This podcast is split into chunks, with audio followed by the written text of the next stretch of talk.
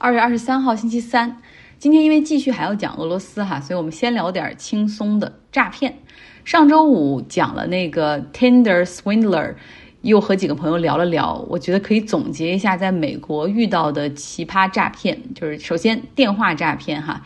有一些是中文的，然后假装是大使馆说你护照有问题，然后赶紧怎么样怎么样联系。第二个呢是说海外有一个包裹快递公司怎么怎么样，所以你看他能够精准的找到这个共同的语言哈，然后以及你的身份是多么精准的诈骗。还有一类呢是冒充美国的车管所 DMV 说你的车子牌照有问题，或者你有一个什么东西过期了，你需要重新缴费。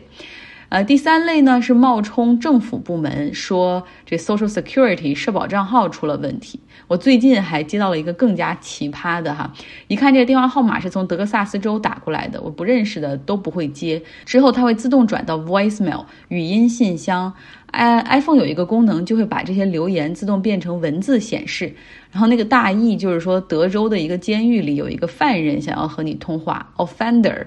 然后这个电话需要你来付费，你是否愿意接通？如果愿意接通的话，回拨一个什么样的电话？大家回想一下那些美剧哈，什么越狱啊、女子监狱这些画面，你也知道，监狱里的犯人要给家人或朋友打电话，基本上是要先拨通，然后总机那边会提醒说这是一个对方付费的电话，你是否愿意继续？所以我觉得还挺逗的，毕竟我不认识一个人哈，是 offender。嗯，是在监狱里的犯人。但如果说，假如说他们拨通的不是我的电话，然后可能是一个其他族裔的，比如拉丁裔或者黑人，也许会歪打正着哈。Sorry，Sorry，其实我这是一个种族歧视的 stereotyping 刻板印象了。呃，这要说还说一个段子，我之前去 L A 洛杉矶那边去转哈玩，然后有在一个街区里寻找，想找点墨西哥美食来吃一吃，然后我就发现，哎，好多人把车停到一个街上，然后大家就往里面走哈，很多是拉丁裔的女性，然后我就想，哎，这里绝对有好吃的墨西哥菜，然后我也靠边停了车，准备跟着进去，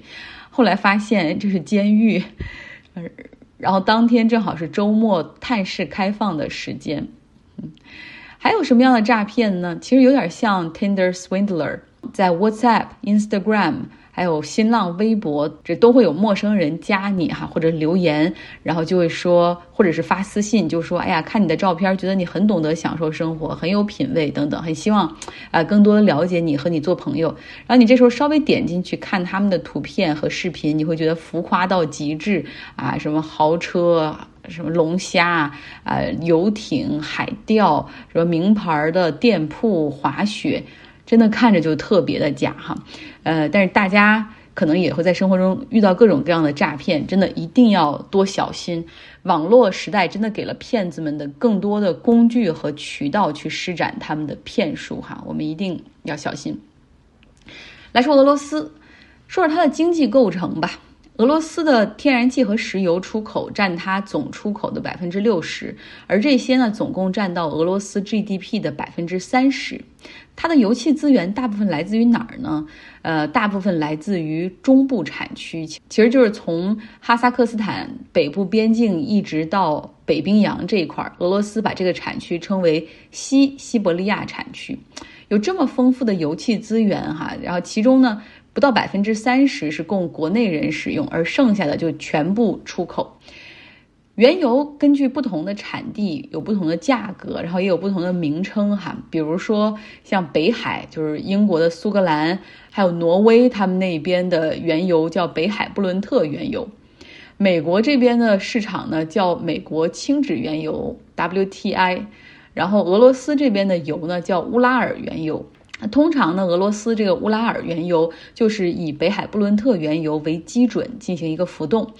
呃，通常是比它低哈。那近期由于乌克兰局势升级，俄罗斯的乌拉尔原油每桶的售价低于北海布伦特原油超过六美元，这已经创了十一年以来的最大折扣价。这说明欧美的交易商已经开始在回避或者为俄罗斯原有的一些原油寻找替代。好。来进入正题哈，呃，如果你在这个平台上听不到，你知道在哪里可以听到完整版？美国总统拜登对于俄罗斯的所作所为发表了电视讲话，并且对俄罗斯进行了制裁。注意，昨天当俄罗斯刚刚公布承认。东乌克兰那两个地方独立之后，美国的态度实际上是很克制的，就是说将只制裁这两个宣布独立的地区，而且美国国务卿布林肯还会和俄罗斯外长在周四的时候进行会谈，面对面。但是今天美国扩大了制裁，对俄罗斯出手，同时呢，布林肯也取消了和俄罗斯外长的会面，表示说在这种情况下已经没有什么可谈的了，俄罗斯的意图已经显而易见。因为普京讲话之后，俄罗斯的军队已经穿越了边境，进入到他承认独立的地区进行了部署。那这也是这一次事态升级之后，俄罗斯军队首次进入乌克兰的境内。所以，美国从卫星云图上捕捉到之后，觉得没有必要再谈下去了哈。那接下来看一看美国的制裁。昨天我们说了，西方手里的工具本来就不多，那到底要怎么用呢？美国首先，它要切断俄罗斯和西方金融世界的联系。有两家俄罗斯大型的金融机构，以及俄罗斯的主权债券，外加五个俄罗斯的寡头，他们将无法与美国金融业发生关系了。不论是金融贷款、发债，还是其他金融产品，他们没办法和美国金融业在做生意了。但是具体要怎么操作，还要看美国国务院具体的发文阐述哈。第二个就是美国不会允许其公民以及境内的机构公司与这两个宣布独立的地区进行经济往来。拜登把这个称为第一批措施，意思就是还保留了进一步制裁的手段，因为美国认为俄罗斯存在全面入侵的可能性。此外，在军事上，美国还将增派部队和装备哈前往波罗的海三国进行部署，保卫北约的安全。英国首相 Boris Johnson 对。对五家俄罗斯的银行以及三个俄罗斯的富豪进行制裁。德国总理舒尔茨下令要求暂停北溪天然气二号管道的审批。另外，日本、新加坡等地也发表声明，宣布将对俄罗斯进行高新技术出口的限制。那所有上述的国家哈，包括欧盟，都表示说，假如说俄罗斯哈进一步的让事态升级，然后全面入侵，他们将会有更多的。制裁措施出炉，那究竟西方还有什么样的工具可以使用呢？第一个就是他们可以将俄罗斯从 SWIFT 系统中剔除。这个系统是全球同业银行金融业的电讯协会，也就是他们有一个很庞大的一个通讯网络，供全球金融业进行交流和报价。如果说把俄罗斯的机构彻底封锁、剔出的话，那么意味着俄罗斯的这些金融机构，不论是券商、债券、银行，他们都会非常困难的和境外的金融机构做任何的生意。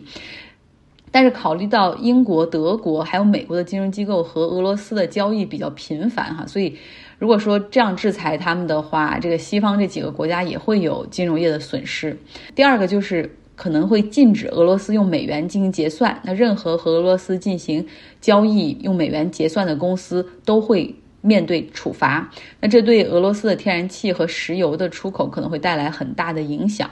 第三呢，就是要彻底封锁俄罗斯的银行，禁止他们进行国际转账。这也就意味着俄罗斯的政府可能会不得不出手，对于他们银行业进行一个救助，哈，防止挤兑，也防止经济崩溃。当然，俄罗斯现在账面上是有六千三百亿美元的外汇储备，可以进行短期的一个应对。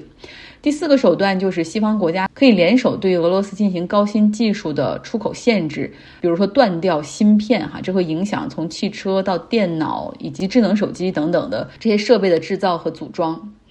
第五。就是能源出口的限制，但是这个会造成原油和天然气价格的上涨。像德国有百分之三十的天然气来自于俄罗斯，哈。首先，显然这个在这个冬天里好像不是那么的现实。第六呢，就是英国政府这边可以出手去冻结俄罗斯寡头和富豪们在英国伦敦的账户和财产。其实基本上所有俄罗斯的富豪都在英国有资产。但是英国人不愿意这么强势哈，只是说我们只需要启动对这些寡头的资产来源调查哈，然后要求他们配合，这就能够把他们折磨死。嗯，